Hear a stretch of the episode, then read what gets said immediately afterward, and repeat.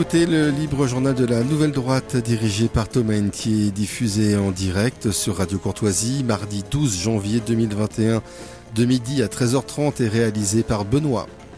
N'oubliez pas que Radio Courtoisie est une radio culturelle associative afin de sauvegarder une indépendance absolue. Radio Courtoisie refuse toute ressource publicitaire. Radio Courtoisie ne vit que grâce à ses auditeurs. Aidez-nous à demeurer libres. Rendez-vous sur soutenir.radiocourtoisie.fr et accédez à l'ensemble de nos archives à partir de 5 euros par an. Vous pouvez intervenir au cours de cette émission par téléphone au 01 46 51 00 85 ou par courrier électronique à courtoisie@radiocourtoisie.fr.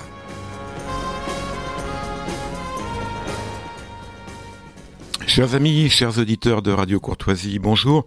Bienvenue pour ce, cette nouvelle édition du Libre Journal de la Nouvelle Droite, nouvelle année 2021, euh, au nom de toute la rédaction d'éléments. Je vous présente mes meilleurs voeux de bonne euh, santé et de bonheur pour cette euh, nouvelle année 2021. On va parler pour cette première émission de l'année de littérature. On va parler de William Shakespeare, on va parler de Louis-Ferdinand Céline, donc deux monuments européens. Et nous parlerons également d'un homme sans doute moins connu de nos, auditeurs, Julien Freund, le philosophe et sociologue, euh, qui est réédité, parce qu'on le trouve très peu, Julien Freund, on en parlera avec Alain de Benoît, qui, avec euh, Pierre Bérard, présente euh, des textes de Julien Freund aux éditions de la Nouvelle Librairie, donc on en parlera dans la deuxième partie de cette émission, mais on commence tout de suite, comme on dit, messieurs les Anglais, tirez les premiers, on commence avec William Shakespeare et avec monsieur Henri Suami. Bonjour monsieur. Bonjour et bonjour aux auditeurs de Radio Courtoisie. Euh, avec lesquels je n'ai pas eu de contact depuis au moins 20 ans, peut-être même un peu plus, mais je suis très heureux donc de reprendre la conversation avec vous et avec eux. C'est parfait, merci. Je pense que nos, auditeurs seront également ravis de, parler de Shakespeare avec vous. Vous êtes euh, professeur des universités. Vous oui, avez retraité, mais retraité, mais vous êtes euh, toujours professeur, émérite, on dit, c'est ça? Oui. Oui. Euh, et vous êtes un grand spécialiste de, de, littérature anglaise, notamment de William Shakespeare. Vous avez traduit euh, euh, ses œuvres, vous avez beaucoup travaillé sur son œuvre, vous avez édité de nombreux ouvrages à la fois pour des spécialistes et pour du grand public. Je pense à la synthèse que vous aviez publiée chez Ellipse il y a quelque temps. En effet, oui, euh, j'ai visé les deux publics, même les trois publics, je dirais, les étudiants, les collègues et le grand public, oui. Alors, je ne sais pas si j'ai toujours réussi, mais enfin, c'est ce que j'ai cherché à faire. Alors, vous, vous avez réussi, là, en tout cas, à mon humble avis, avec ce, petit livre euh, Shakespeare et l'Europe en une euh, soixantaine de pages, donc aux éditions nouvelle librairie et euh, en partenariat avec euh, l'Institut Iliade, c'est la collection longue mémoire de l'Institut Iliade, vous avez réussi, disais-je, à euh, nous faire pénétrer dans l'œuvre de Shakespeare. Et surtout, là, c'est le thème de ce livre, de, du lien entre Shakespeare et l'Europe. Euh, et, et, on va alors peut-être pour euh, pour démarrer cette discussion, euh, je, voudrais commencer par la fin finalement de votre par votre conclusion. Vous dites que Shakespeare a beaucoup reçu de l'Europe et il lui a beaucoup donné. Alors qu'est-ce que vous entendez par là? Oui, euh, d'abord il y a peut-être au départ un paradoxe dont on m'a parlé d'ailleurs, c'est que Shakespeare passe pour être un auteur très typiquement britannique. D'ailleurs, les Anglais eux-mêmes euh, le considèrent comme euh, au fond intraduisible dans d'autres langues, alors qu'en réalité, il ne l'est pas. Il est vrai qu'il est profondément ancré dans son pays. C'était un patriote d'ailleurs, qui quelquefois se moquait des étrangers, en particulier des Français, des Espagnols, des Allemands mais euh, il n'en est pas moins vrai qu'il est profondément ancré dans la civilisation européenne Et bien qu'il y ait eu des retards, bien qu'il y ait eu des, réticences, des, obstacles, il a réussi à s'imposer euh, dans toute l'Europe comme l'auteur dramatique le plus souvent joué, le plus souvent cité, euh, considéré comme le plus caractéristique de l'art dramatique en général. Alors, ce qu'il a reçu de l'Europe, c'est considérable. D'abord, toute une mentalité, euh, la religion, la morale, euh, les, souvenirs communs, euh, une culture qui remonte à l'Antiquité. Elle est présente dans son œuvre. Et ce qu'il a également emprunté à l'Europe, ce sont des sujets, parce que beaucoup de ses pièces se passent en Europe, beaucoup de ses pièces sont inspirées par des auteurs italiens, français, euh, ou bien en, antique, euh, grec comme mhm. euh, Plutarque, Plutarque traduit par Amio et retraduit en anglais d'après Amio par Thomas North. Donc toute toute la base de son œuvre, toute la substance de son œuvre, aussi bien dans le domaine moral, dans le domaine spirituel, dans le domaine de la mentalité que dans le simple domaine des sujets traités, des environnements décrits, cela vient de l'Europe.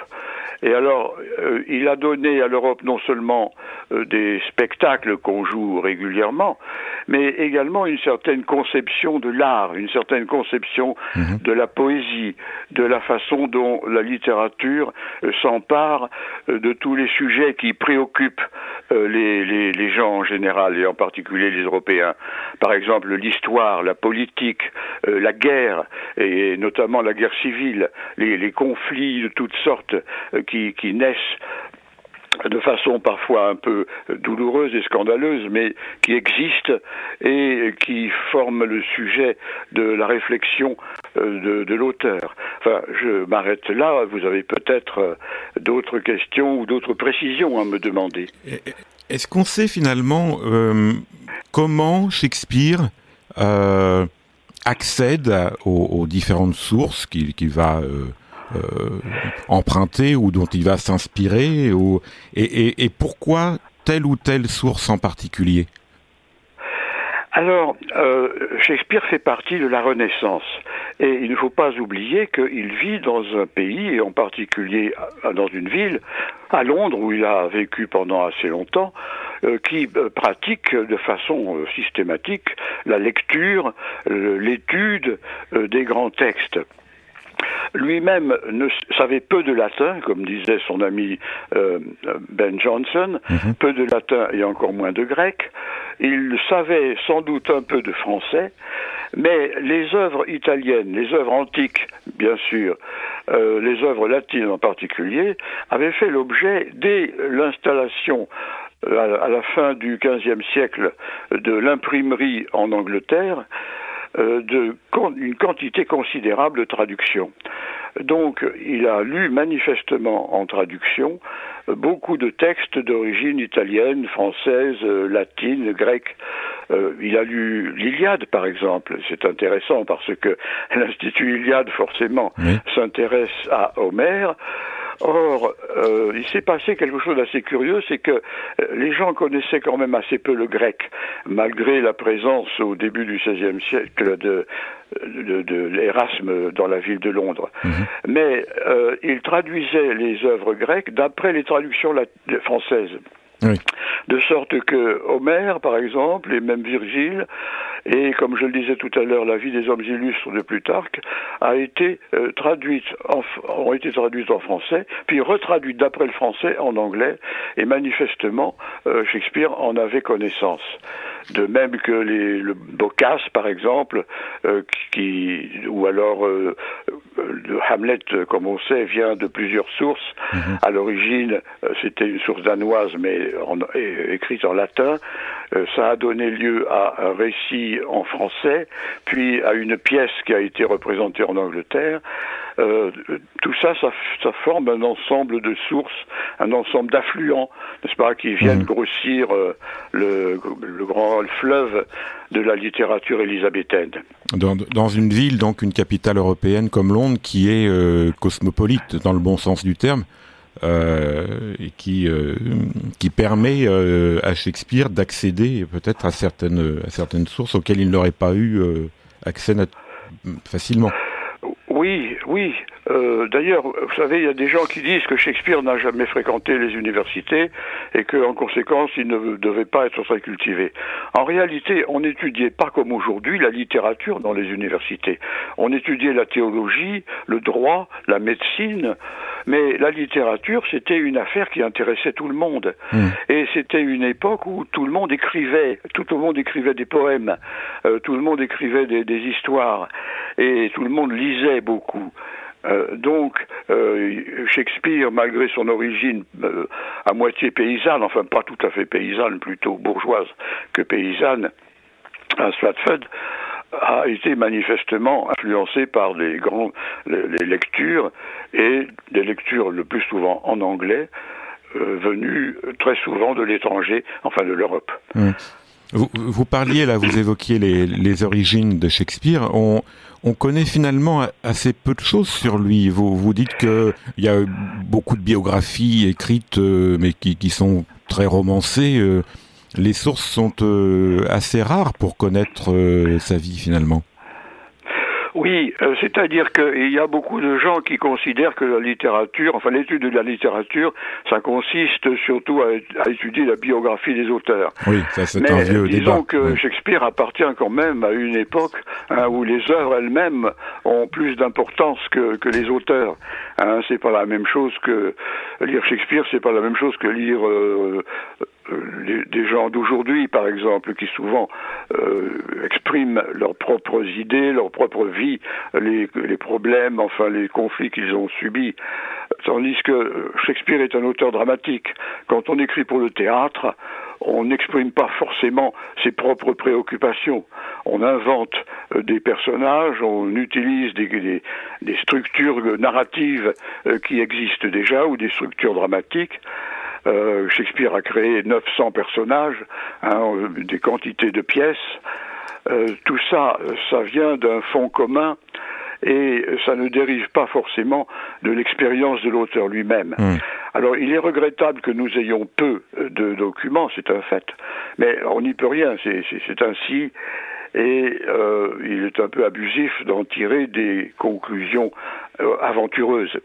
Mhm. Hein, comme celle de, des anti-stratfordiens, c'est-à-dire des gens qui prétendent que Shakespeare n'était qu'un poète non, et que c'est quelqu'un d'autre, un grand seigneur par exemple, qui a écrit les œuvres à sa place. Si vraiment Shakespeare avait été un imposteur, euh, ses contemporains auraient été les premiers à s'en apercevoir, en particulier les acteurs qui jouaient ses pièces. Oui, j'ai justement une question d'un auditeur sur le, le ce, ce, sujet d'imposture de, Shakespeare ou de de prête-nom. Euh, cet auditeur nous, demande ce qu'il faut penser. Vous avez, euh, vous, venez d'y répondre de ceux qui disent que William Shakespeare était un prête-nom, notamment pour Francis Bacon. Oui, mais vous savez, il y a 70 candidats, hein, candidats malgré eux, 70 candidats posthumes à la paternité des œuvres de Shakespeare. Mm. Alors, il faudrait des heures pour traiter de tout ça. ça je trouve que ça m'intéresse pour diverses raisons. Pendant, pendant longtemps, je ne me suis pas intéressé du tout à cette question. Et puis, j'ai été mêlé personnellement à une controverse qui a fait du bruit sur Internet. Mhm. Alors, je me suis euh, beaucoup intéressé à la question. On ne peut pas la traiter euh, en quelques minutes ou même en, en plusieurs minutes. Non. Euh, en tout cas, vous récusez, vous la récusez cette hypothèse. Je fais partie hein, des gens orthodoxes. Hein. Pour moi, euh, l'imposture, euh, c'est en soi-même une imposture. Mhm. Hein, c'est pas possible. Euh, c'est tout. Maintenant, je pourrais évidemment fournir des quantités d'arguments, euh, puisque, comme je vous l'ai dit, je me suis intéressé d'assez près à la question. Mhm. Mais ça ferait l'objet d'une autre conversation. là, on va rester sur le sur Shakespeare et, et l'Europe. vous dites aussi dans, dans, votre livre que Shakespeare, qu'on a reproché à Shakespeare finalement d'être un organisateur de spectacles. Euh, alors, dans, dans, les, dans les thèmes, dans les sources qu'il euh, convoque, euh, les choisit-il justement parce que ce sont des sujets qui peuvent donner lieu à des grands spectacles, ou est-ce que ça fait résonance selon vous à ce que Shakespeare a dans l'esprit et à sa, je dirais, à sa pensée profonde bah, La pensée profonde, elle se traduit, à mon avis, dans le texte, hmm. dans la façon, dans les phrases qu'il écrit. Euh, plus que dans le choix des sujets. Euh, quand on, je ne sais pas, évidemment, personne ne sait quelles sont les intentions réelles de Shakespeare, puisqu'il n'a laissé aucun texte euh, manuscrit. Les, les, seuls textes qu'il a signés en quelque sorte, ce sont les dédicaces au comte de Southampton pour les deux grands poèmes narratifs euh, qu'il a publié et que j'ai d'ailleurs traduit en français et qui vont être bientôt euh, publiés dans les éditions de la Pléiade. Et puis les sonnets. Euh, qui sont des œuvres assez mystérieuses, assez particulières. Mais disons que a posteriori, qu'est-ce qu'on constate? On constate qu'il avait une espèce d'ambition universaliste en quelque sorte, parce qu'il a fait de tout, des tragédies, des tragicomédies, mm. des comédies fantastiques, des, des, bouffonneries, des farces, des pièces historiques, euh, des drames antiques. Euh, vraiment, il a traité euh, toutes les formes possibles mais tout en se, apparemment euh, se dispersant dans toutes ces sortes de directions, mmh. quand on est comme moi plongé depuis de nombreuses années dans l'œuvre de Shakespeare, on, on, le reconnaît, on reconnaît son, son âme en quelque sorte, mmh. on reconnaît son esprit, même dans des œuvres qui sont extrêmement différentes les unes des autres. Mais alors, euh, ça, c'est une affaire évidemment assez difficile à expliquer. Euh, il faut être en contact. Et on s'aperçoit, comme je le disais, qu'au fond, l'Europe euh, existe là-dedans aussi, parce que l'Europe, c'est pas seulement une, un continent, c'est pas seulement un continent qui a une histoire et qui a fabriqué des quantités d'œuvres d'art dans tous les domaines, mais c'est aussi euh, un continent où il y a une morale, il y a une pensée, il y a un idéal, il y a euh, des, des, modèles euh, qui sont censés être suivis, même s'ils ne le sont pas toujours. Eh bien, c'est ce qu'on trouve dans Shakespeare, le, le, le sens du, du, du, bien et du mal, mmh. hein, le, la conscience, et tout cela fondé sur des des, bases religieuses, euh, historiques. Et comme je l'ai dit, et comme d'ailleurs l'ont dit euh, des, personnes qui travaillent pour l'Institut Iliade, euh, il existe des rencontres mystérieuse mais euh, évidente entre les religions de l'Antiquité et, les, et la religion chrétienne ou judéo-chrétienne. Et ça, on le trouve dans Shakespeare. On trouve une sorte d'écuménisme mhm. euh, dans tout ce qui donne aux hommes une représentation euh, de, de l'univers qui, qui, qui, fait appel à l'imagination, mais aussi au sens de la morale, de la conscience, que la civilisation a fini par instiller dans l'esprit de chacun de nous. Et donc la, présence du, du, fond païen et du fond judéo-chrétien qui font les qui fondent qui font et qui fondent notre notre civilisation. On, les trouve dans, Shakespeare hmm. et d'ailleurs je l'ai je l'ai au fond un peu non pas découvert mais je j'ai pu le préciser euh, dans le petit livre qu'on m'a demandé de faire, mmh. euh, précisément en lisant quelques, euh, quelques documents qui viennent de l'Institut Iliade. Mmh. Et c'est finalement aussi ce qui fait, euh, ce qui a fait son succès euh, jusqu'à nos jours, c'est-à-dire que il parle de thèmes comme comme Molière ou comme d'autres, de thèmes universaux. Euh, de, il, dépeint des personnages quelque part universels et des à partir de mythes qui nous parlent encore. Euh, ce qui explique peut-être aussi le, ce que dit Georges Bernard Shaw, que, vous, citez, quand il, euh, il critique Shakespeare en disant qu'il n'y a rien d'original dans sa pensée. Finalement, il n'y a rien d'original parce que euh, ce sont des thèmes éternels. C'est exact, ce n'est pas un philosophe, ce n'est pas un doctrinaire, Shakespeare. La, doctrine, c'est celle de tout le monde en quelque sorte. Hein, c'est le, le, meilleur de, de, tout ce que les gens ont pu penser, ont pu élaborer hein, dans le domaine de la morale, de la politique, de la religion. Euh, il est le porte-parole en quelque sorte de, son peuple, enfin du public à qui il s'adresse. Et c'est un public qui, malgré le caractère insulaire de la Grande-Bretagne, déborde largement sur notre continent. Mhm.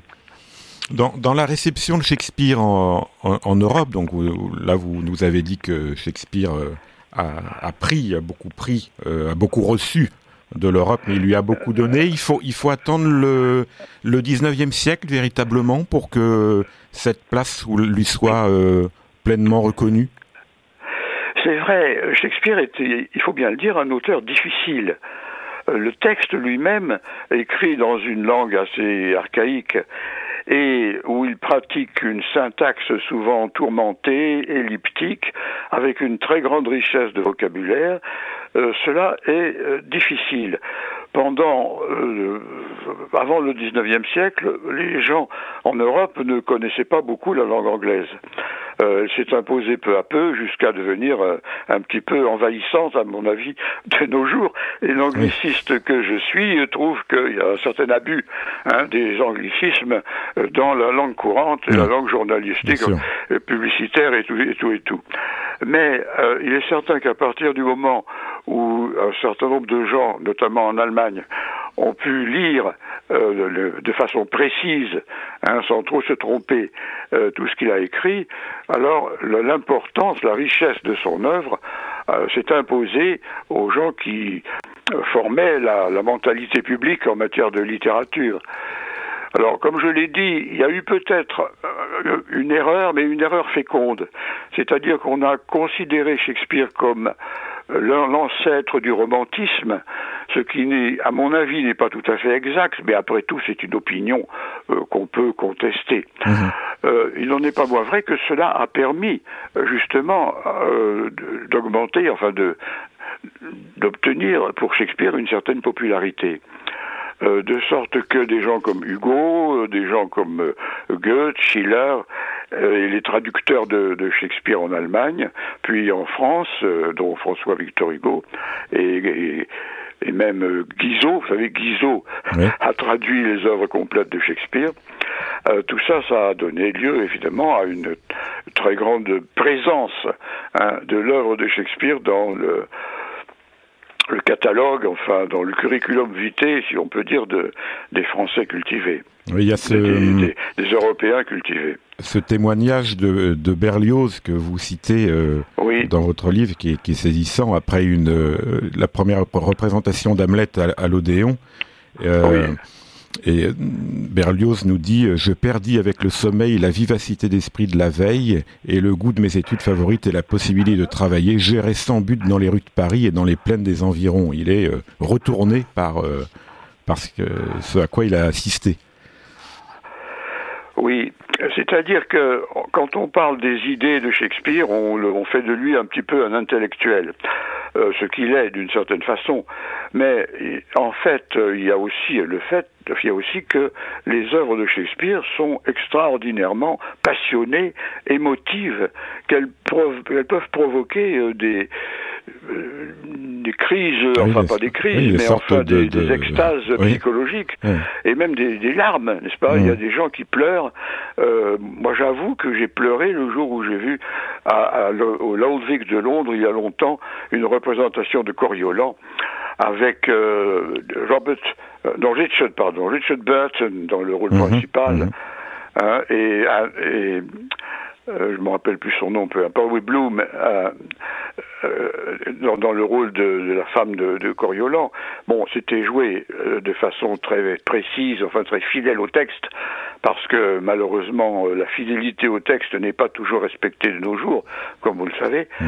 et ça provoque toujours beaucoup de, de sensations dans le public.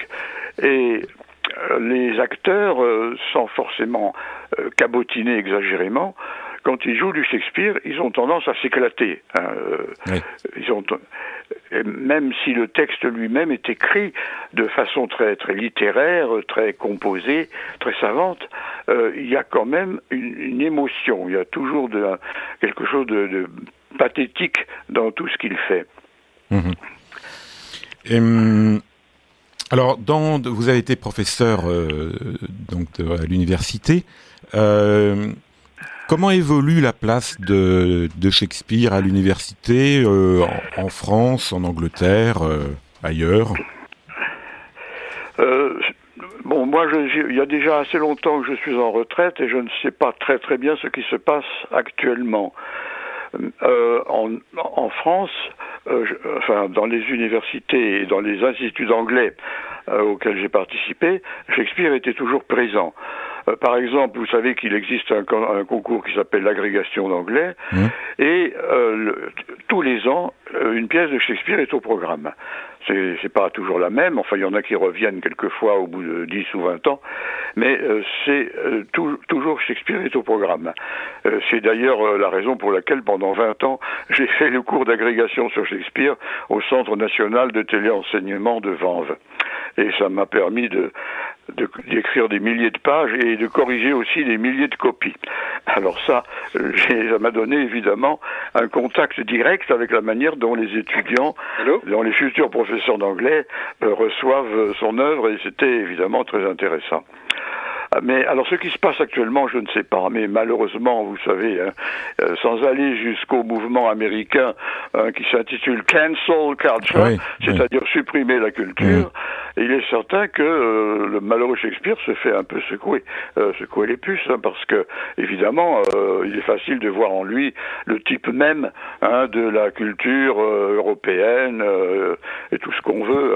blanche, blanche, mâle. c'est ça, oui. Euh, masculine, blanche et tout et tout. Alors, euh, en plus, si on ressort par exemple une, une pièce comme La Mégère apprivoisée, on dira que le méchant Shakespeare était vraiment un, phallocrate euh, particulièrement macho et tout et tout. Et on demandera peut-être à changer le à changer le titre de la pièce. Ça viendra sûrement. ben, on l'a déjà changé malheureusement. oui. Il y a des gens qui l'appellent la rebelle domptée, par exemple. D'accord. Hein, alors que le mot shrew signifie réellement une, mégère et pas du tout une rebelle. Hmm. Une, question, une dernière question, Henri Suami, euh, assez précise euh, d'un de nos auditeurs. Euh, qui nous dit qu'on se régale avec Shakespeare, même s'il est souvent indigeste. il évoque le roi Lear ou les 18 heures d'Henri VI. et il nous pose deux questions. Pensez-vous que Shakespeare était crypto-catholique? Alors ça, ça fait partie aussi des, comment dirais-je, des rumeurs qui circulent. Euh, euh, c'est fondé sur des, des conjectures de nature biographique. Hein, c'est assez compliqué. Euh, moi, je remarque deux choses. D'abord, Shakespeare a quand même une certaine connaissance des, questions religieuses. Mhm. Et par exemple, quand une pièce se déroule dans un pays catholique, eh bien, il y a des allusions au catholicisme, par exemple au purgatoire. Dans Hamlet, il est question du purgatoire, alors que manifestement, le purgatoire ne faisait pas partie de la théologie protestante au moment où la pièce a été écrite. Mais c'est tout de même un fait qu'à chaque fois qu'un cardinal, un venu de Rome, qu'un archevêque euh, intervient dans une pièce de Shakespeare, il est généralement considéré de façon très sévère et caricaturale. Mmh. on est en pleine, euh, en pleine hystérie antipapiste euh, dans, son, dans le temps de Shakespeare. Alors, je pense qu'il n'était pas du tout favorable au puritanisme, c'est-à-dire à, l'aile gauche, si on peut dire, à l'aile extrême gauche du protestantisme. Euh, et il n'était sans doute pas non plus favorable au, catholicisme. Mhm. Il était, disons, anglican. Hein, et manifestement, une pièce comme Henri VIII, par exemple, même s'il ne l'a pas entièrement écrite lui-même et s'il a eu un collaborateur, est quand même une pièce, disons, à la gloire de l'anglicanisme. Mhm. Et, Donc, euh, et, une toute dernière question euh, sur, qui porte sur le, le public de, de, de, Shakespeare à son époque. Euh, notre auditeur nous demande s'il vous demande si la scène en, écrite en français euh, d'Henri V entre Catherine et Alice a été comprise par le public de l'époque. Ah ben ça, je ne sais pas comment le public a réagi. Euh, c'est du français d'ailleurs euh, assez peu orthodoxe. Ça ne dure pas très longtemps. Et il est fort possible que dans la, dans la salle, enfin en particulier dans ce qu'on appelle le cockpit, c'est-à-dire l'endroit où les gens qui payé assez, assez peu pour entrer dans le théâtre, devait rester debout pendant toute la représentation, euh, ne devait pas connaître beaucoup le français. Alors, mais de toute façon, à cette époque-là, souvent le public euh, euh, bavardait, le public n'était pas toujours très attentif, il lui arrivait de pousser des cris euh, d'une manière ou d'une autre. Mais il n'y a pas de témoignage. Je ne peux pas vous mhm. donner de mhm. témoignage sur ce qui s'est passé. On, a très peu de documents dans ce domaine. Mhm. C'est ce qui a provoqué toutes sortes de conjectures. Mais euh, effectivement, c'est assez curieux cette scène écrite euh, dans un français de cuisine. Français de cuisine. Merci beaucoup Henri Suami. Donc je, on a fait un, tour avec vous de, des relations entre Shakespeare et l'Europe. Donc je rappelle le titre de votre ouvrage aux éditions La Nouvelle Librairie Institut Iliade, Shakespeare et l'Europe, et c'est sous-titré Quatre siècles de mémoire vivante. Merci beaucoup. Je vous remercie aussi beaucoup, monsieur. Et encore une fois, j'envoie mes saluts aux auditeurs de Radio Courtoisie. C'est très gentil. Merci beaucoup. Au revoir. Alors, nous, nous poursuivons cette émission. Donc, vous êtes euh, bien sur Radio Courtoisie, le libre journal de la Nouvelle Droite. Et nous allons maintenant changer de sujet. On reviendra tout à l'heure à la littérature avec Louis-Ferdinand Céline. Mais là, on va passer à la, pensée politique, la pensée du politique, avec Julien Freund. Bonjour Alain de Benoît. Bonjour. Euh, donc vous présentez, euh, déjà je vous présente s'il en est besoin, donc vous êtes essayiste, philosophe, euh, éditorialiste de la revue Éléments, et vous présentez donc avec notre ami Pierre Bérard qui nous écoute depuis Strasbourg, des textes de Julien Freund, euh, que vous avez euh, donc recueil que vous avez intitulé euh, Le politique ou l'art de désigner l'ennemi. C'est aux éditions La Nouvelle Librairie et c'est dans la collection Éternel Retour. alors c'est une, une initiative importante. Moi j'avais essayé il y a quelques mois de trouver du Julien Freund, des livres de Julien Freund dans une grande librairie du boulevard Saint-Michel à Paris. Euh, je n'y étais pas parvenu. Je crois qu'on ne, on ne parvient pas aujourd'hui à se procurer Julien Freud, il me semble. Je pense que si. Euh, je pense que si. Ça dépend sans doute des librairies. Euh, les libraires, en, plus, dans le contexte actuel, ne sont pas très portés à entretenir leurs rayons et sont parfois aussi un peu paresseux pour commander ce qu'on leur demande. Euh, le plus célèbre livre de Julien Freud, qui est L'essence du politique, a quand même fait l'objet de plusieurs rééditions assez récentes. Je crois qu'il n'est pas impossible du tout de, euh, de les trouver. Ce qui est exact, en revanche, c'est que Julien Freud est aujourd'hui un penseur, un auteur un peu oublié. Dans deux ans, on pourra célébrer le 30e anniversaire de sa disparition, puisqu'il est mort en septembre 1993. Euh, il a fait souche euh, auprès de d'un certain nombre d'universitaires euh, allemands, italiens, espagnols, portugais. En France, il a eu des élèves, des disciples, mais comme c'était un penseur très non-conformiste, euh, dont les idées s'articulaient mal avec l'idéologie dominante, euh, il ne faut pas s'étonner que les grands médias ne parlent que rarement de lui. Et, et nous pouvons célébrer son centenaire, puisqu'il est né en 1921. En effet en janvier 1921 euh, euh, euh, à Henrindorf, c'est-à-dire en Alsace-Lorraine. il était foncièrement un, un, Alsacien extrêmement attaché à sa petite patrie et qui a qui s'est appliqué, qui a mis un point d'honneur toute sa vie durant a refusé les invitations qui lui étaient faites de venir enseigner à Paris, à l'Institut d'études politiques en particulier, pour conserver les postes qui étaient les siens à l'Université de Strasbourg, où il a euh, enseigné euh, très longtemps, euh, puisque jusqu'à sa mort, j'essaie de me souvenir un peu de quel moment il est devenu il est rentré, il est arrivé, euh, il a été élu en professeur de sociologie à l'université de Strasbourg. Oui, c'était en 1965, l'année même où il soutenait sa grande thèse sur l'essence du politique et il est resté là auprès de Raymond jusqu'à sa, retraite. Oui. dont le directeur de thèse, on va y revenir, était, était Raymond Aron. Euh, donc vous, donc quelques quelques uns de ces textes qui illustrent euh, son compagnonnage avec euh, ce que ce qu'on a appelé euh, à partir de la fin des années 70 la nouvelle droite. Vous vous l'avez connu à partir du début des des années 70. votre correspondance en témoigne avec lui? Oui. bon, déjà, je suis un peu réservé sur le terme de compagnonnage parce que vous savez, les, compagnons, de route, c'est une expression à double sens qui peut être utilisée pour critiquer comme pour euh, euh, aduler et, honorer. Euh, non, je dirais tout simplement que Julien Freud était un homme extrêmement ouvert, mhm. qui n'a jamais manifesté la moindre hostilité aux travaux qui étaient ceux de la nouvelle droite et qui a entretenu avec ses principaux animateurs non seulement cordiaux, mais j'ose dire euh, extrêmement amicaux. Mmh.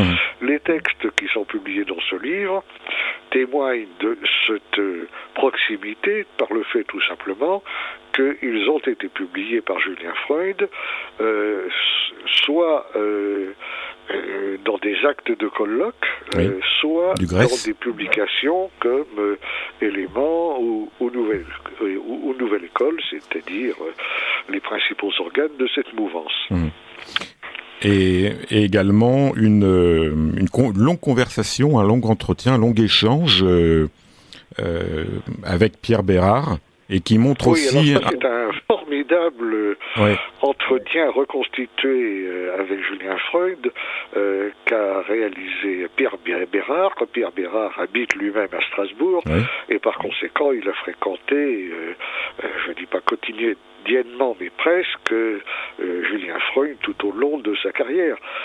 pour ce qui me concerne, je l'ai connu tout à fait à la fin des années 60 et nous avons entamé une correspondance à partir du début des années 70 correspondance qui est effectivement publiée en annexe du petit livre dont vous parlez et dont la lecture est intéressante euh, parce qu'elle euh, est révélatrice du ton euh, extrêmement amical et sympathique et de la confiance également que nous manifestait Julien Freud. Oui, et on a dans le dans les, les à la fois dans, dans les échanges qu'il a avec vous et la, la description de de Pierre Bérard, on voit effectivement un homme extrêmement affable et, bon vivant également. C'était un homme euh, bon vivant, ouvert, euh, riant volontiers, euh, riant de, de, ses propos parfois, extrêmement simple. Je me souviens d'une anecdote qu'il nous racontait à plusieurs reprises, comme il lui fallait quand même venir de temps en temps à Paris, prenait mmh. le train, euh, Paris-Strasbourg et retour. Et à cette époque-là, il n'y avait pas le TGV, ça durait un petit peu. Mmh. Et sa grande distraction, c'était de quitter sa place et d'aller dans des compartiments où il y avait des ouvriers euh, qui jouaient à la bolotte. Et alors, il leur proposait de jouer avec eux, tout simplement, et de lui parler un peu de leur métier. Et finalement, il était enchanté. Ça lui faisait, euh, ça lui faisait passer agréablement le temps et ça renforçait la sympathie qu'il avait pour le peuple en général. Hmm.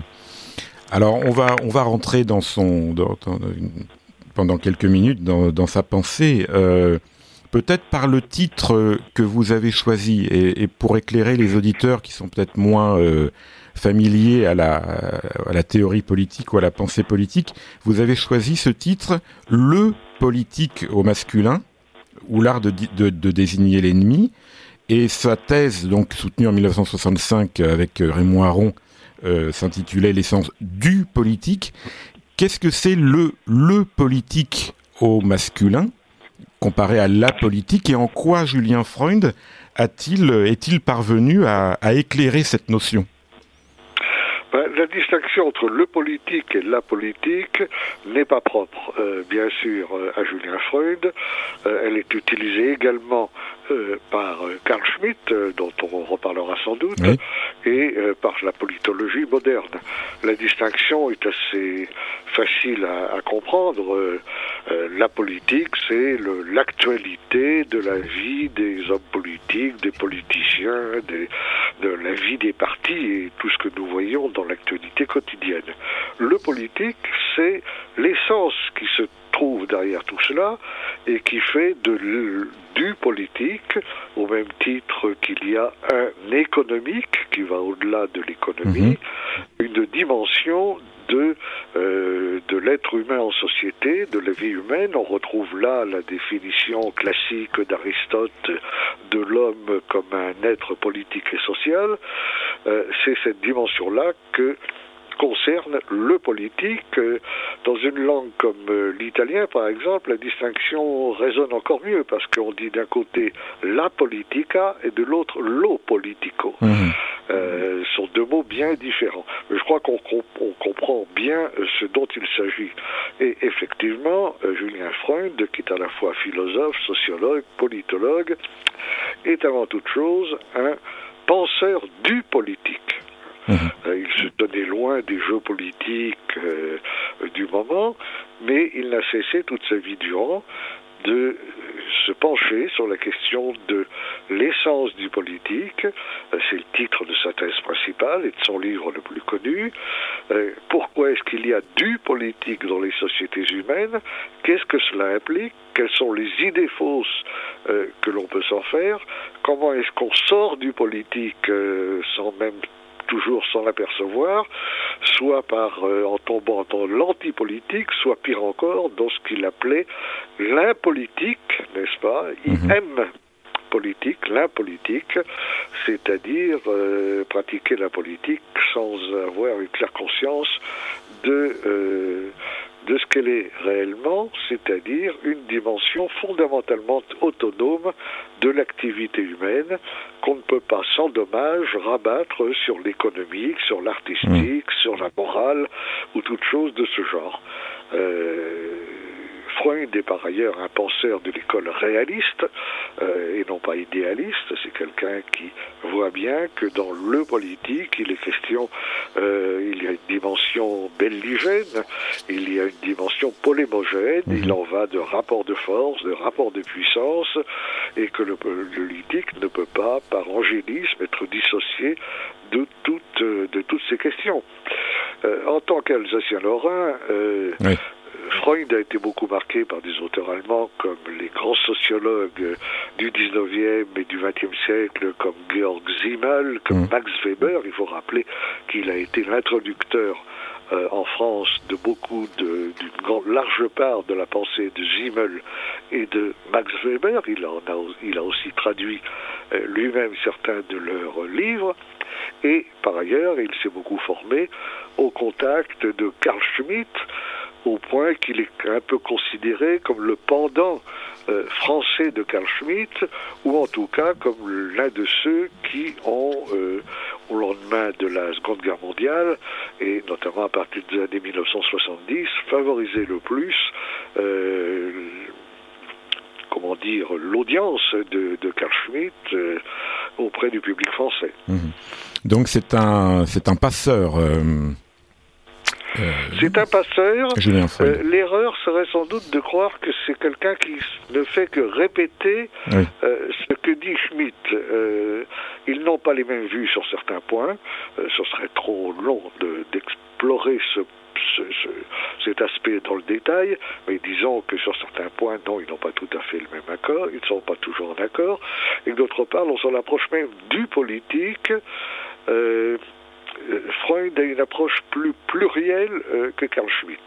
Euh, pour faire vite, disons que pour Carl Schmitt, le politique est indissociable d'un rapport d'opposition entre les ennemis, les ennemis et les amis, au sens public du terme, bien sûr, c'est-à-dire en latin hostis, l'ennemi public, et non pas inimicus, l'ennemi privé. Mhm. Schmitt reprend à son compte cette opposition entre l'ami et l'ennemi, mais introduit d'autres couples, l'obéissance, la subordination, euh, le commandement et un certain nombre de notions de ce type euh, qui ne, ne, bénéficient pas, je dirais, euh, de la même attention chez Carl Schmitt. la distinction, par exemple, entre le privé et le public est beaucoup plus importante chez lui que chez Carl Schmitt également. Mhm. Alors, il y, a, cette phrase de, de Julien Freund, justement, à son un des, euh, des professeurs qui constitue son jury de, de thèse, Jean Hippolyte, donc un philosophe euh, euh kantien, on peut dire, philosophe, philosophe des Lumières, euh, et à qui il dit, comme tous les pacifistes, vous pensez que c'est vous qui désignez l'ennemi, or c'est l'ennemi qui vous désigne, et s'il veut que vous soyez son ennemi, vous pouvez lui faire les plus belles protestations d'amitié, du moment qu'il veut que vous soyez l'ennemi, vous l'êtes et il vous empêchera même de cultiver votre jardin. Voilà. C'est une phrase qu'on a souvent citée, euh, euh, d'abord parce qu'elle est très révélatrice du mode de pensée de Julien Freud, et puis aussi parce que c'est une anecdote assez drôle euh, quand on la resitue dans son contexte. Hum. Julien Freud, pour sa grande thèse de 1965, s'était d'abord adressé au très ancien Jean Hippolyte pour diriger sa thèse, et Hippolyte s'était récusé euh, très honnêtement d'ailleurs au motif que les thèses défendues par Julien Freud étaient trop éloignées euh, de ses propres conceptions. Il s'était alors retourné, euh, Julien Freud s'était alors retourné vers Raymond Aron, qui avait tout à fait accepté de diriger sa thèse. Mais Hippolyte assistait mmh. à la soutenance de thèse. Et évidemment, à la fin, et dans le contexte de la discussion qui s'en est suivie, Hippolyte n'a pas manqué euh, de, de, dire qu'il n'était pas euh, qu'il n'était pas d'accord et que mm. tout ça euh, le scandalisait beaucoup et qu'on puisse être considéré qu'il est toujours un ennemi en politique, l'affliger considérablement et faisait violence à son angélisme, si vous voulez. Et Julien Freud lui a répondu, mes chers monsieur, ce n'est pas vous qui désignez l'ennemi, c'est lui qui vous désigne. Hmm. Et à partir du moment où il vous, a désigné, eh ben, soit vous vous laissez sacrifier comme un agneau, soit vous êtes bien obligé, à votre tour, de le considérer comme un ennemi. Euh, c'est au fond une anecdote riche de, beaucoup de, leçons et d'enseignements. D'enseignements, oui. Pour, alors on, pense évidemment, on a, on a recité cette, phrase-là à l'occasion des, attentats, à l'occasion de, la résurgence du terrorisme ça va évidemment à l'encontre des, euh, des proclamations euh, euh, vous n'aurez pas ma haine ou, ou de la chanson quand on n'a que l'amour ou des nounours quand qu'on déploie au moment des, eh des, des, des, hommages aux victimes.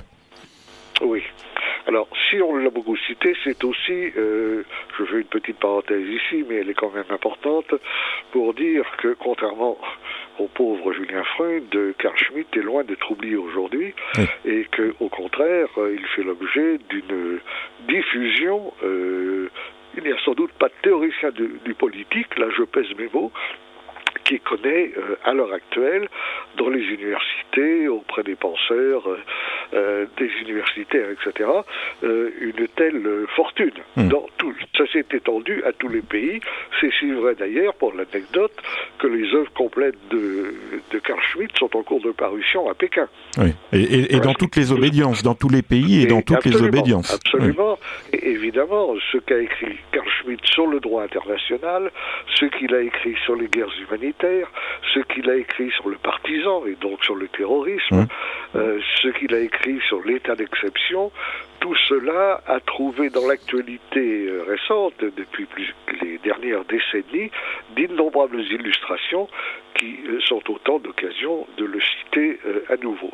Mais, mais Julien Freud, qui est le sujet de notre discussion, lui n'a pas eu, pourrait-on dire, la même, la même chance. Il, compte, il, a toujours son public. Euh, je dirais que c'est en Espagne qu'il a actuellement, dans le monde universitaire, ses lecteurs les plus fervents. Euh, euh, sa thèse de doctorat, qui fait quand même un millier de pages, a été traduite en espagnol. De nombreux livres lui ont été consacrés. les entretiens qu'il avait publiés en France ont aussi été traduits. C'est vrai également en Italie. Donc, il n'a pas disparu du paysage, mais il était temps de le remettre un peu dans la mémoire et de nos compatriotes. C'est une bonne chose. Espérons que ce, Cette, ce livre contribuera à, le, faire mieux connaître. Julien, Julien Freund est aussi, se définit lui-même comme un Européen, profondément. et dans l'entretien reconstitué par, par Pierre Bérard, il met le doigt sur beaucoup de mots, MAUX, euh, que euh, que l'actualité, euh, que notre époque, donc une trentaine d'années après cet entretien, confirme une Europe qui refuse d'être un territoire, une Europe qui méprise son histoire, qui est marquée par une fatigue de la volonté. On a une grande lucidité de, Julien Freund dans, dans ces années 80. Oui, absolument. Euh, grande lucidité, euh, je dirais à tous égards. Euh, Julien Freund était un observateur ironique de toute l'actualité, en France, en Allemagne et ailleurs. comment dire, on, trouve, quand on réédite ces ouvrages, des choses qui sont d'une actualité absolument confondante. Euh, il voyait vraiment le monde qui le monde qui s'annonçait. Il en devinait les contours, euh, aussi bien dans les avatars de la politique euh, nationale que dans les grands rapports internationaux. Alors, ça lui a valu de son temps pas mal de critiques, n'est-ce pas? Hmm. Parce qu'évidemment, comme tous les auteurs un peu non conformistes, il s'est heurté à la doxa dominante. Euh, cela dit, il était un peu difficile de le décrire comme un abominable fasciste euh, quand on sait le rôle essentiel qui a été le sien euh, pendant la Seconde Guerre mondiale. Il faut rappeler que Julien Freud a, participé activement à la résistance, qu'il a fait partie du mouvement de résistance Libération fondé par Jean Cavaillès, qu'il a été pris en otage par les Allemands en 40, qu'il a ensuite milité dans le mouvement Libération euh, des manuels d'acier de la Vigerie, euh, puis dans les groupes francs-combat, qu'il a été arrêté deux fois, euh, qu'il s'est évadé deux fois, qu'il a rejoint à la fin de la guerre les maquis FTP des Basses-Alpes et de la Drôme. Par conséquent, il y a peu de gens qui peuvent se targuer d'en avoir fait autant dans la lutte contre le nazisme. Et il se définit aussi comme gaulliste. Ça, il peut aller de pair ben, c'est un peu normal parce hmm. que euh, euh, De Gaulle lui apparaissait, à juste titre, comme euh, le type même de l'homme d'exception qui, dont la souveraineté apparaît d'autant mieux qu'il gouverne dans un temps d'exception. Oui. Et... là, on retrouve du, le, philosophe, le, schmittien aussi. Oui, hmm. on retrouve hmm. Schmitt, parce que Schmitt a beaucoup insister sur euh, le cas d'exception. Euh, il a d'ailleurs eu à cet égard une certaine influence sur René Capitan, ce qui explique la présence sans doute de l'article 16 dans la constitution actuelle euh, de la France. Schmitt insistait sur l'état d'exception principalement pour montrer dans sa critique du positivisme juridique qui pense que les constitutions, les normes juridiques peuvent euh, en toutes circonstances, régir la vie des sociétés et des peuples. Et euh, Schmitt montrait que dans l'état d'exception, eh bien, précisément, ces normes juridiques euh, deviennent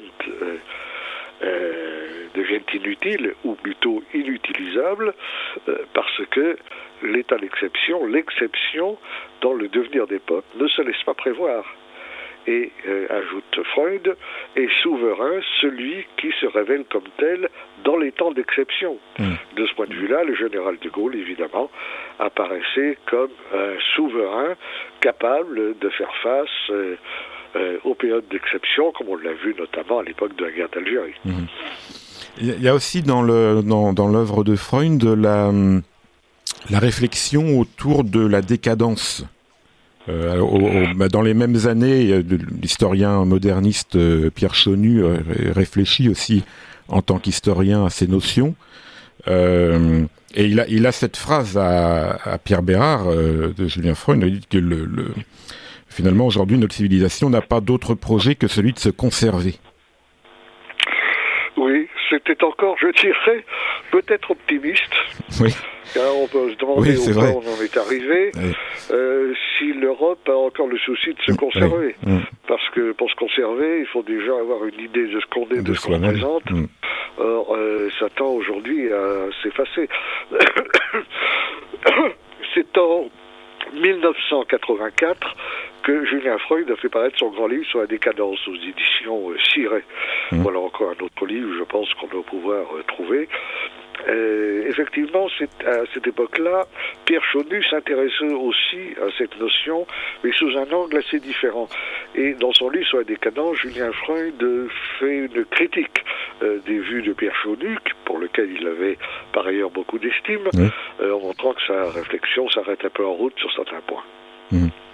Et, d'ailleurs, euh, euh, il n'est pas si pessimiste que, ça, euh, puisque effectivement, il, affirme également que le, le, désespoir serait une sottise, il ne faut pas abdiquer. L'Europe, pour se ressaisir et prendre en charge son destin, dispose de toutes les ressources nécessaires. Donc, ça il n'est pas ce qu'on appelle aujourd'hui, on parle de décliniste. On ne peut pas parler de déclinisme. Oui, euh, je pense que d'abord que par tempérament, euh, Julien Freud était le contraire d'un dépressif. C'était un homme euh, éminemment joyeux, qui aimait rire, qui avait le sens de l'humour. donc, ça aide. jouer les jouer les Cassandres dans le mode morbide, c'était pas du tout son genre. Je pense qu'il partageait l'avis de Bernanos, qui disait que les optimistes sont des imbéciles heureux et les pessimistes des imbéciles malheureux. Euh, c'est une boutade qui résume assez bien, je crois, ce qui était le point de vue et le sentiment profond de Julien Freud. Merci beaucoup, Alain de Benoît. Pour nos... Merci à vous, Thomas Sentier. Amitié à tous ceux qui vous écoutent et bonne chance pour la suite de votre émission. Merci à vous. À très bientôt. Au revoir. Au revoir. Alors, suite euh, du libre journal de la Nouvelle Droite, vous êtes bien sur euh, Radio Courtoisie. Euh, donc, nous avons évoqué tout à l'heure William Shakespeare, monument de la littérature anglaise et européenne. Et nous allons revenir à la littérature après ce passage par la pensée politique. Nous allons revenir en France avec un autre monument de, la littérature, cette fois-ci du XXe siècle, avec Louis-Ferdinand Céline. Bonjour, Émeric Siangranger. Bonjour Thomas. Vous connaissez ce studio. Vous êtes venu euh, il y a quelque temps pour nous parler de, euh, du recueil d'un lecteur l'autre, où vous faisiez, vous aviez interrogé quelques dizaines de d'auteurs, d'intellectuels divers pour euh, qu'ils vous parlent de leur rapport à Céline. Oui, c'est ça, une centaine de personnes. Une centaine. Et également auparavant Céline's Big Band, oui, en 2015. Préfacé par Henri Godard, oui. le biographe de, Céline. Et vous êtes toujours à la tête d'un groupe euh, Facebook? Oui, Actualité Célinienne, qui comprend à peu près 1800 membres. Et euh, qui est euh, planétaire, on va dire. Oui, planétaire, puisque... À l'échelle du, virus chinois. c'est ça. Qui s'étend comme le virus chinois, qui est viral. À peu près 70, entre 70 et 75 pays qui sont représentés. Oui. Donc, euh, ce qui prouve aussi l'intérêt de Céline dans, dans le monde entier. Alors, on va rester dans le, les éditions, les la nouvelle librairie, décidément euh, prolifique, avec une nouvelle collection donc, que vous dirigez du côté de, non pas du côté de chez Céline, du côté de Céline. Du côté de Céline. Euh, avec cette, ce premier, euh, ce, premier numéro, premier livre de cette collection, qui est une réédition d'un roman d'Evelyne Paulet, euh, Escalier, une passion avec Louis-Ferdinand Céline, ça c'est le sous-titre, mais le, roman c'est Escalier, Escalier qui est préfacé par Marc Laudeloup et postfacé par Jeanne Augier qui est un roman, on va y revenir, donc euh, écrit pendant la Seconde Guerre mondiale, publié un peu plus tard. Mais alors d'abord, pourquoi cette euh, collection, euh, nouvelle collection du côté de Céline? Quels sont vos objectifs vos futures publications déjà en vue Alors l'occasion s'est tout simplement présentée. Lorsque j'ai appris que la nouvelle librairie allait créer une maison d'édition, j'ai pris contact avec François Bousquet et mhm. je lui ai proposé tout simplement autour d'un verre de, bah, de créer une collection célinienne. Vous connaissez François Bousquet, sa réaction a été positive. Mhm. Et un an plus tard, bah, sortait ce, ce livre Escalier, Hein, c'est une idée de Marc Ledoux, puisqu'il est préfacier, mais c'est lui aussi qui m'a donné l'idée d'éditer de, Escalier. Euh, ça se fait très rapidement. Hein. Alors pourquoi, pourquoi Escalier Pourquoi cette, cette maison d'édition? Tout simplement pour contribuer toujours à faire découvrir euh, bah, le continent célinien. Mmh. J'ai l'impression que tout n'a pas été dit. J'ai l'impression que cette euh, collection permettra à certaines personnes de pouvoir s'exprimer. Hein, j'envisage du côté de Céline euh, comme un espace de liberté. Mmh. Hein, euh, je ne demande euh, aucun renseignement politique sur les personnes qui veulent. Il ne faut pas montrer pas de blanche. On ne montre pas pas de blanche ou d'autres chez moi, ni mmh. dans les éditions de la Nouvelle Librairie. Mmh. Donc c'est vraiment un espace de liberté qui va permettre, je l'espère, à un certain nombre d'amateurs de, de Céline de s'exprimer. L'objectif étant fixé à deux livres par an. Au moins deux publications par an. Alors, 2021 euh, euh, contrat deux éditions, deux, publications. Donc une, une, première publication à la fin du premier semestre qui s'appelle euh, qui s'appelle Céline à fleur de peau, mhm. hein, qui est signée par Serge Canoni, qui est déjà l'auteur de deux livres sur Céline. Et fin du second semestre, nous aurons un livre signé par Marc Laudelou qui s'appelle Céline, Ahu et Adia. Euh, donc deux publications cette année. Plus, plus pamphlétaire, le Céline. Plus pamphlétaire. Alors, l'ouvrage de, l'ouvrage de Marc, voilà, euh, l'ouvrage de Marc Laudelou, hein, pour vous euh, lire un extrait de la quatrième de couverture, épinglera les anticéliniens arabiques, évoquera diverses interférences littéraires, dressera le portrait de quelques figures, notamment les Céliniens historiques, qu'on a tendance souvent à oublier, mhm. et explorera quelques faits liés à la biographie ainsi qu'à la réception critique de l'œuvre. Voilà, donc on aura en 2021 deux ouvrages qui seront publiés dans cette collection. Et avec François Bousquet, nous réfléchissons aussi à créer un événement pour commémorer les 60 ans de la mort de Céline. Oui, effectivement. Cette année. Oui. Donc euh, c'est en gestation, mais nous vous en parlerons euh, oui, puisque c'est vrai que euh, donc nous sommes en 2021 et donc nous sommes dix ans, euh, si mes calculs sont bons, dix ans après 2011, cette fameuse année 2011. Cette fameuse année 2011. Où, euh, pendant laquelle euh, on devait célébrer euh, les 50 ans de, de la mort de Céline, et où, euh, sous, le septennat, sous le quinquennat de Nicolas Sarkozy et le, la, le ministère de Frédéric Mitterrand, on avait rayé le nom de Céline des, des, des commémorations annuelles. Ah, disons que les, les milliers d'exemplaires exemplaires qui avaient été imprimés ont été mis au pilon. Oui. Tout simplement. Comme les vieux masques. Comme les vieux masques, euh, la, notice d'Henri Godard également. Hein, puisque Henri Godard avait, avait rédigé une notice euh, et elle a été mise au pilon. Euh, avec les, ouvrages qui avaient été imprimés en mm. milliers. Voilà. Et on aura aussi quelques hum, nouvelles de quelques nouvelles de publications du côté de chez Gallimard du côté de la Pléiade euh, des correspondances Non, non, non, pas à ma connaissance.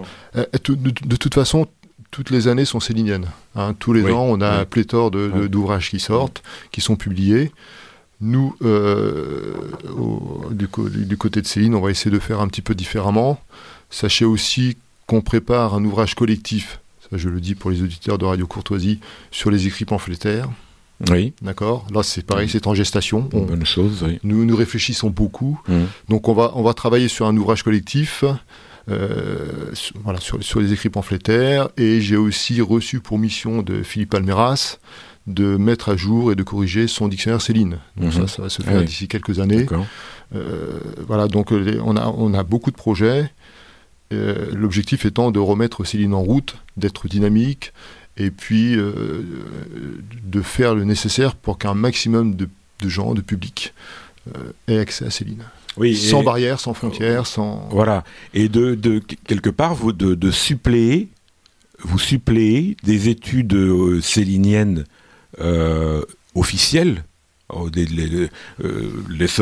la Société d'études céliniennes, alors, dont vous dites, dont vous avez dit à François Bousquet, que cette société d'études céliniennes. Alors, alors c'est une formidable énumération pour, je pense à, à mes élèves du, secondaire, une, une, liste de, de synonymes et de, enfin, un champ lexical. Cette société, cette société d'études céliniennes est ankylosée, exsangue, répulsive, amorphe, dépassée, mandarinale, déloyale, sectaire, sclérosée, frileuse, paranoïaque, exclusive, boursouflée et déliquescente. Et euh, jalouse de ses prérogatives. Ah, et j'en ai oublié, j'en ai oublié, j'ai oublié un adjectif. Et jalouse de ses prérogatives. Et vous ne, n'y allez pas de main morte là. Et pourtant, il y a cette efflorescence quand même, cette effervescence d'études céliniennes, mais qui ne, qui ne provient pas de cette société euh, d'études céliniennes officielle. nous ne cherchons pas à suppléer la, société d'études céliniennes. Moi, je fais un constat. Mmh. Hein, j'ai été adhérent de la société d'études céliniennes. J'ai participé aux assemblées générales, j'ai vu comment ça fonctionnait de l'intérieur, je connais beaucoup de ses membres. Nous avons essayé, lors de la dernière euh, assemblée générale, de, de, la dynamiser. On, a proposé des candidatures. Euh, nous avons bien vu que cette société d'études célinienne était repliée sur elle-même. Elle ne cherche pas à changer. Mm. Euh, elle existe depuis 1976, si mes souvenirs sont bons. Elle est très marquée politiquement. Elle ne veut pas d'éléments extérieurs. Donc voilà, elle vit en autarcie. Elle est viciée par le politiquement correct, euh, on pourrait dire. Bah, elle, est frileuse. Euh, le, politiquement correct peut-être, mais bon, on a, connu une campagne de diffamation, pour tout vous dire. Euh, on nous a montré du doigt, des mails ont été envoyés, on a été taxé d'extrême de, droite. Euh, donc forcément, ça fait peur. C'est totalement infondé, hein, mais euh, donc nos candidatures ont été balayées d'un revers de manche. nous nous sommes rendus compte que de 40 adhérents, la SEC est passée à près de 70 en l'espace de quelques semaines. dès lors qu'ils ont connu nos candidatures, les adhérents euh, sont arrivés à, l'appel. Mmh. Nous nous sommes rendus compte aussi le jour de, l'Assemblée générale que qu'il y avait plus de, pouvoir que d'adhérents, particulier. Hein, quand on est à 70 mmh. adhérents et 90 pouvoirs, ben, on peut se poser la question de, savoir d'où viennent ces, pouvoirs en plus. Hein. Donc voilà, on, nous, on s'est tout à fait rendu compte que qu'on ne voulait pas de nous, qu'on ne nous appréciait pas et qu'on avait forcément des préjugés euh, politiques sur nos personnes. Nous étions trois à, candidater, si j'ose dire, mhm. pour, des, pour, pour, des postes dans le, conseil d'administration. Mon objectif n'est pas de suppléer la SEC, je, l'oublie, je la mhm. chasse de ma mémoire, comme dirait l'autre. Euh, voilà, elle est en bout de souffle. Alors peut-être que nos candidatures ont, réveillé un certain dynamisme et que les années à venir seront prolifiques pour la, SEC. Moi, je ne m'en occupe plus. Euh, nous sommes une petite équipe à travailler, nous sommes dynamiques. François Bousquet m'a qualifié de locomotive, ce qui mmh. est un compliment. Hein, mmh. c'est mon rôle. Moi, je ne suis pas un scientifique, je ne suis pas un universitaire. Je suis un célinien de cœur, comme l'a mmh. dit euh, Denise Bersold. Euh, j'aime Céline, je suis gratuit, j'avance. Voilà, Je, ne me, je, ne me, préoccupe que de ces lignes. Mmh. Euh, donc nous travaillons dans cette optique, euh, sans œillère, tout simplement. Donc quiconque veut publier, dès lors que son manuscrit est bon, mmh. ça me convient. Il n'y a pas de comité de relecture, on n'est pas dit ça statuer sur tel ou tel euh, sujet polémique. Nous, on publie dès lors que c'est bon. Donc c'est vraiment un espace de liberté. Ce qui, manifestement, n'est pas, pas, le cas de, la SEC. De, la SEC. Alors, il est vrai euh, qu'elle est très marquée politiquement. Son président, François Gibault, c'est un sélinien reconnu, mmh. mais bon, il commence à être âgé. C'est son, dernier, euh, sa dernière présidence. Peut-être mmh. qu'il a voulu euh, apaiser le jeu. Mmh. Mais en tout état de cause, la SEC, bah, c'est comme dirait, comme disait Bardamu dans Voyage au bout de la nuit, voilà, elle est bien défendue la science. Je vous le dis, la faculté c'est une armoire bien fermée, dépôt en masse, peu de confiture. La SEC, pour l'instant, hmm. c'est ça. Voilà. Alors venons-en à ce, euh, ce roman d'Evelyne Paulet. Donc Evelyne Paulet, euh, jeune femme euh, des années 30, dans les années 30. Belle femme, très belle femme. très belle femme. Et elle rencontre, elle écrit à Céline, c'est ça Absolument. Elle, lit Voyage au bout de la nuit. Oui. Elle est bouleversée. Oui elle prend sa plume, elle est écrivain, et elle écrit à, Céline euh, en 1933, et Céline lui répond tout de suite. Ça m'a fait penser aussi un peu à, à Monterland et aux, jeunes filles, cette relation épistolaire entre une admiratrice et, un auteur. Alors Céline, donc, Céline lui répond. Hmm. Ils se rencontrent, ils déjeunent ensemble, hmm. et elle devient l'une de ses maîtresses. Je dis bien l'une de ses maîtresses, puisque Céline euh, avait plusieurs femmes, euh, plusieurs maîtresses en même temps. Et, d'ailleurs avertit euh, Evelyne Paulet que c'est comme ça et que la jalousie est un vilain défaut. Absolument. elle n'est pas elle n'est pas euh, trompée, euh, ce point de vue-là. Euh. Non, il, le lui dit dès, le départ. Et c'est, cette histoire, c'est l'histoire d'un malentendu. Oui. Evelyne Paulette tombe amoureuse de Céline, mais Céline ne considérait pas l'amour comme une vertu. Hmm. Céline, je vais vous lire quelques, quelques phrases. Hmm. À Marc Aurèze, dans une interview de 1959, Céline dit Je t'aime, c'est un mot abominable que pour ma part je n'ai jamais employé. Hmm. Voilà. Sa fille Colette dira aucune attache, aucun sens d'appartenance à quiconque, ses amis seuls comptaient. Et Céline, en tout cas son personnage, Charbier dans l'escalier, le, dit, le dit très très... Euh, et d'emblée. D'emblée, voilà. Mm. Euh, sauf que Corinne, le personnage de, de, Paulet dans, dans Escalier, ne, ne, le comprend pas, ou alors elle pense pouvoir le changer. Mais c'était mal connaître euh, et elle est jalouse de euh, d'Elisabeth, en fait, de, de Lucette. De Lucette. Qu'elle euh, rencontre euh, en Bretagne, alors qu'elle pensait voir Céline seule. Donc là, c'est la dépression, c'est une crise d'angoisse, de jalousie. Et Céline bah, la renvoie dans ses cordes, en amarre. Et, mm. Et c'est à partir de ce moment-là que leur relation euh, vont cesser, en tout cas ils ne se verront plus, ils reprendront une correspondance épistolaire après la guerre, mais ils ne se reverront pas. Oui, et Céline lui reproche euh, de ne, pendant son, son exil, de ne pas être, oui, qu'elle ne, lui a pas envoyé de chocolat, de, colis, ou elle n'est pas allée le voir. Traite, traite de garce. Après, Céline, il faut, il faut toujours euh, oui, oui. se poser la, la, question du moment où il écrit. Parce qu'on n'a pas de. Euh, voilà, avec Céline, ça change très rapidement. Mhm. Donc elle écrit ce roman en 1942. Oui. Elle le propose à De Noël. Oui, qui avait déjà édité un roman de, de Paulet avant, oui. mais qui, euh, pour une raison que j'ignore, ne oui, alors refuse. alors que c'est son contexte aussi. Alors que c'est son meilleur roman, paradoxalement. Oui, oui, oui. Ah. un bon roman et qui est euh, donc finalement édité en 1956. C'est ça.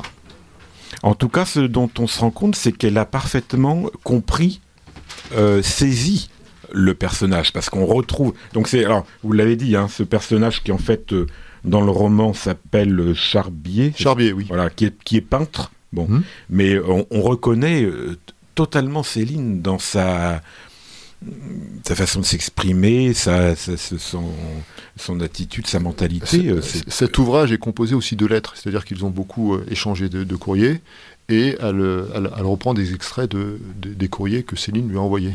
Hmm. Ce qui euh, nous donne un témoignage extraordinaire, un témoignage intime de Céline, puisque des extraits de ces lettres sont dans, dans, le roman. donc on a un roman, mais aussi des, une, vision de Céline qu'on n'a pas ailleurs, peut-être.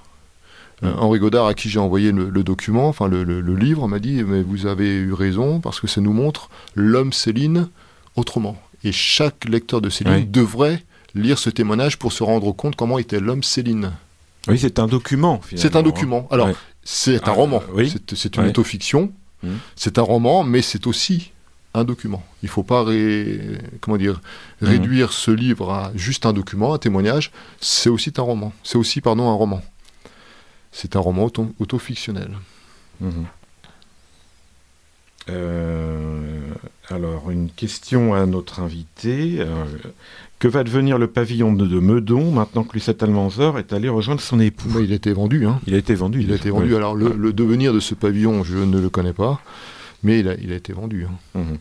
Euh, Lucette l'utilisait en usufruit, mais quand, elle est décédée, euh, non, non, ça a, été, ça a été vendu. Une chose est sûre, il ne sera pas transformé en, maison d'écrivain, ni en musée. Mhm. Hein. La volonté n'est pas de, transformer ce, pavillon en, maison d'écrivain, donc peut-être sera-t-elle vendue puis habité ou rasé, je ne sais pas, je ne peux pas vous dire. Mhm. Je n'en ai pas la moindre idée. Alors donc vous, vous évoquez là, avant cette question l'intérêt dans de ce roman dans la connaissance de Céline. donc est-ce que vous pouvez euh, nous préciser, à votre avis, ce que, ce, que, ça, ce, que, ce que ce roman précise, euh, comment il, euh, contribue à la peinture de. le, portrait est assez fin, malgré tout. Hmm. Céline avait une conception de, de l'amour, une conception des femmes bien à lui. Euh, ça recoupe ce que Lucette euh, a pu dire ou que euh, Elisabeth, Craig a pu dire.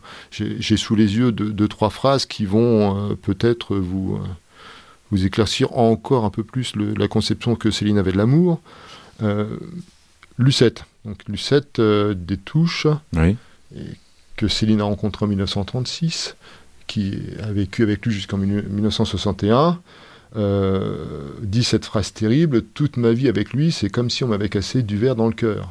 Hmm. Il ne voulait pas montrer sa tendresse, alors il agressait même avec moi. Il a été horrible. Euh, Elisabeth Craig, hmm. donc la, première impératrice, celle qui, à mon sens, a été la femme de sa vie. Je vais choquer ceux qui ont, euh, pour Lucette des touches, hmm. beaucoup, beaucoup d'estime, mais je pense que voilà, la seule femme qu'il ait vraiment aimée dans sa vie, c'est Craig. On pourra en parler pendant, pendant des heures.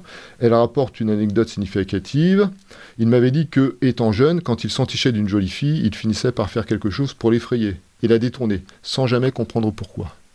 Et dans le livre, dans Escalier, on le voit à un moment donné, c'est illustré. C'est-à-dire qu'on a l'impression qu'il va se laisser aller, oui. embrasser, oui, et tout d'un coup, euh, Corinne dit quelque chose, et ça y est, c'est oui, il s'ouvre et il, se referme aussi. Il s'ouvre et se referme tout de suite. Euh, et, ça, il, le dit aussi à sa deuxième épouse. Vous me pardonnez de, lire, mais je, pense que c'est mieux d'avoir des. Euh, alors, où est-ce que j'ai trouvé ça?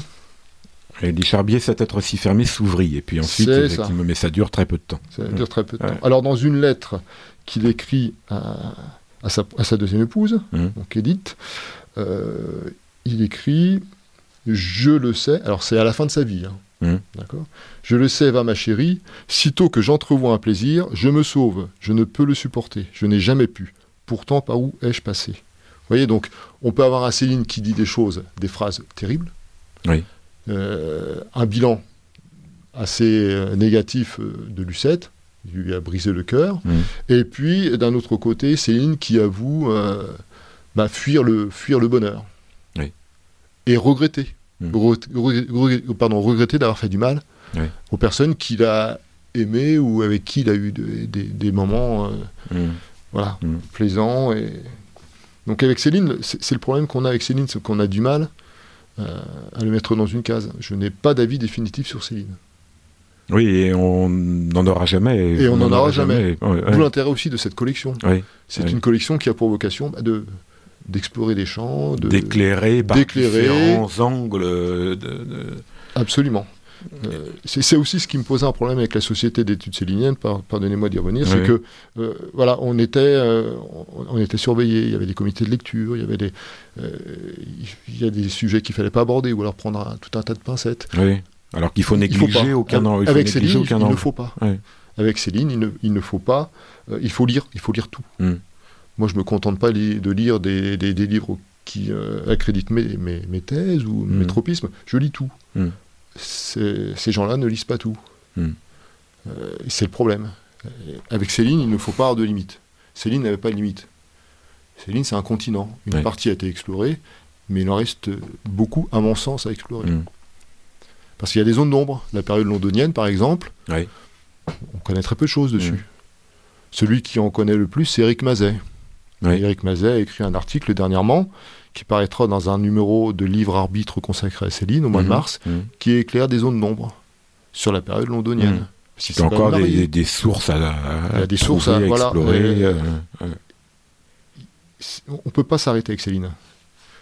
Et c'est ce, que je peux reprocher à certains, c'est voilà, ils ont une idée, ils sont arrivés à une conclusion, et ils restent, ils tracent le, sillon toute leur carrière ou toute leur vie. Hmm.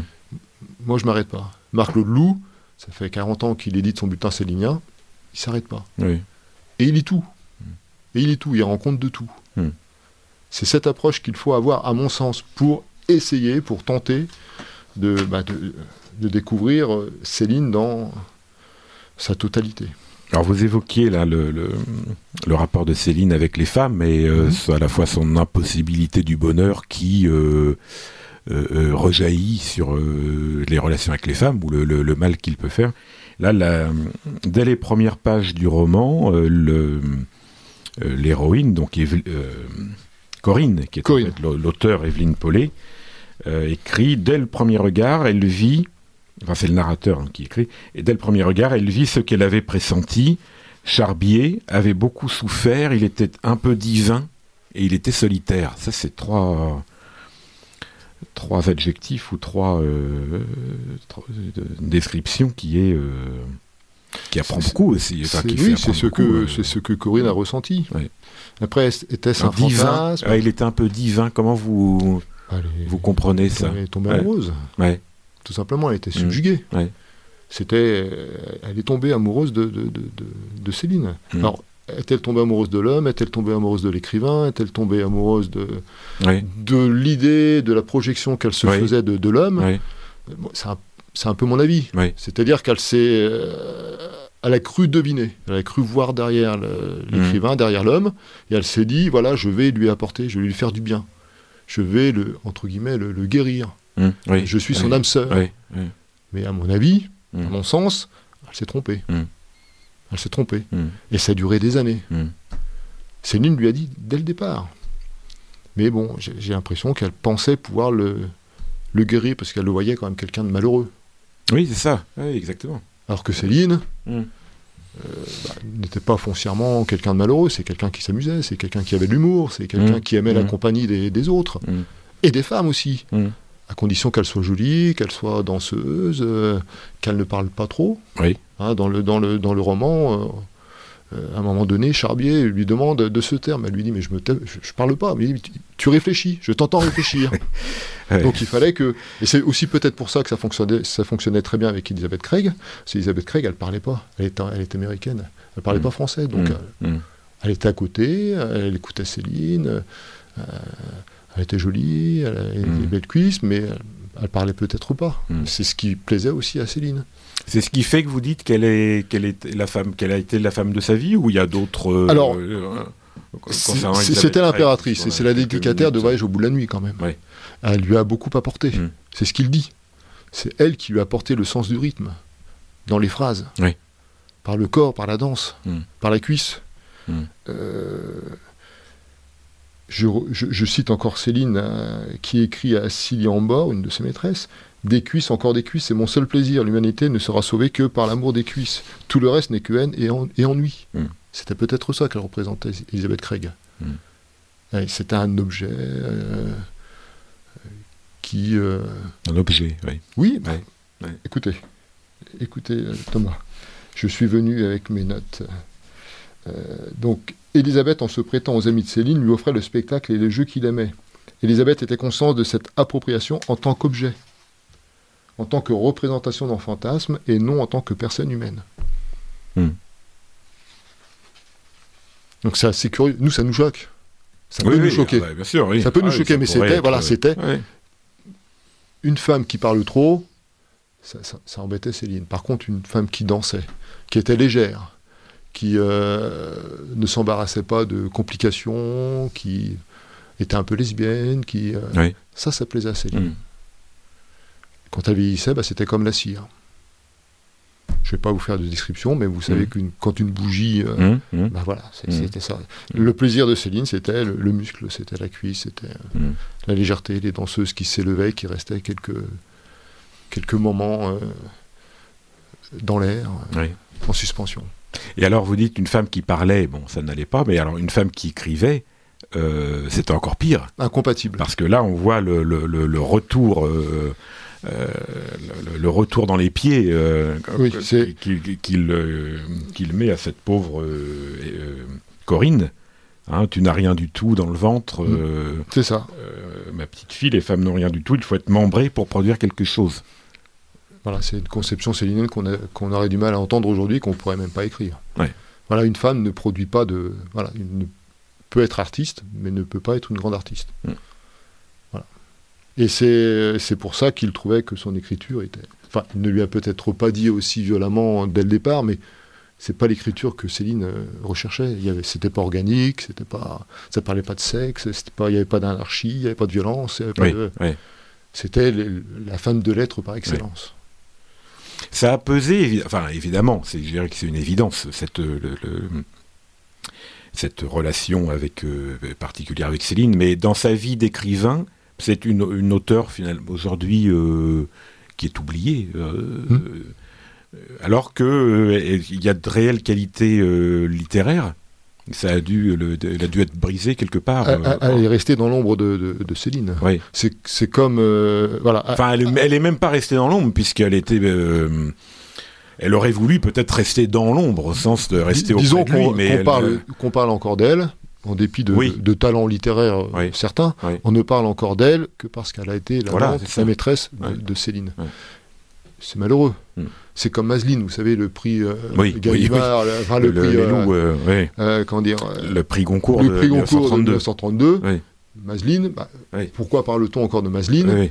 Parce que Céline, il a, volé- il a volé le prix à Céline, tout Oui, simplement. oui. Bah, c'est un petit peu la, la même chose pour, pour, pour, pour Paulet. Mm. Mais bon, on parle d'elle quand même. Oui, on parle d'elle quand même. On parle d'elle quand Oui, même. Peut-être qu'on n'en parlerait plus du tout. euh, Après, c'est un roman qui a ses qualités. J'ai de, de très bons retours de lecteurs qui trouvent ça très intéressant. oui, oui. De Célinien. Enfin, De Célinien, de, euh, Godard tout à l'heure. Pas, oui, oui, bah, Godard, Godard le connaissait déjà, hein. Puisqu'il a écrit une biographie, il en parle. Euh, mais euh, ça se lit comme un roman. Oui, oui. Et puis c'est aussi un témoignage. C'est ça, ça, ça mêle les deux. C'est-à-dire que c'est une fusion. euh, C'est harmonieux. C'est harmonieux. On a un bon roman de qualité. euh, et puis on a un témoignage sur l'homme Céline, euh, mais qui éclaire malgré tout euh, un aspect de, de, de sa Mm. personnalité. Voilà, donc pour nos auditeurs céliniens et les autres, un, un roman très intéressant. Donc roman, on a dit roman, euh, roman et document, mais on n'oublie pas l'aspect roman, mais c'est aussi un document. Euh, donc euh, première, euh, premier livre aux éditions, enfin dans la collection du côté de Céline, dirigée par Émeric Siangranger, donc Escalier d'Evelyne Paulet aux éditions La Nouvelle Librairie. Je rappelle les deux autres ouvrages également à la Nouvelle Librairie que nous avons autour desquels nous avons euh, échangé aujourd'hui. Shakespeare et l'Europe, Norris Suami, Quatre siècles de mémoire vivante, et Le politique ou l'art de désigner l'ennemi, texte de Julien Freund, présenté par Alain de Benoît et Pierre Bérard dans la collection Éternel Retour des éditions La Nouvelle Librairie. Merci à tous et nous nous retrouvons le mois prochain.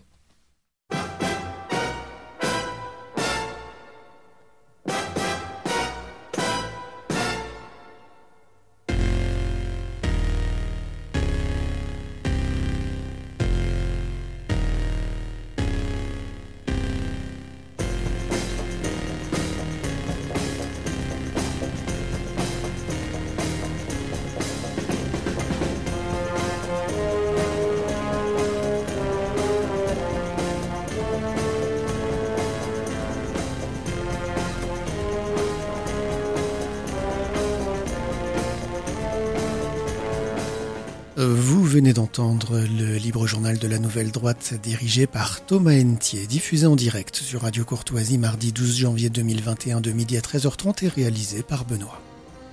N'oubliez pas que Radio Courtoisie est une radio culturelle associative afin de sauvegarder une indépendance absolue.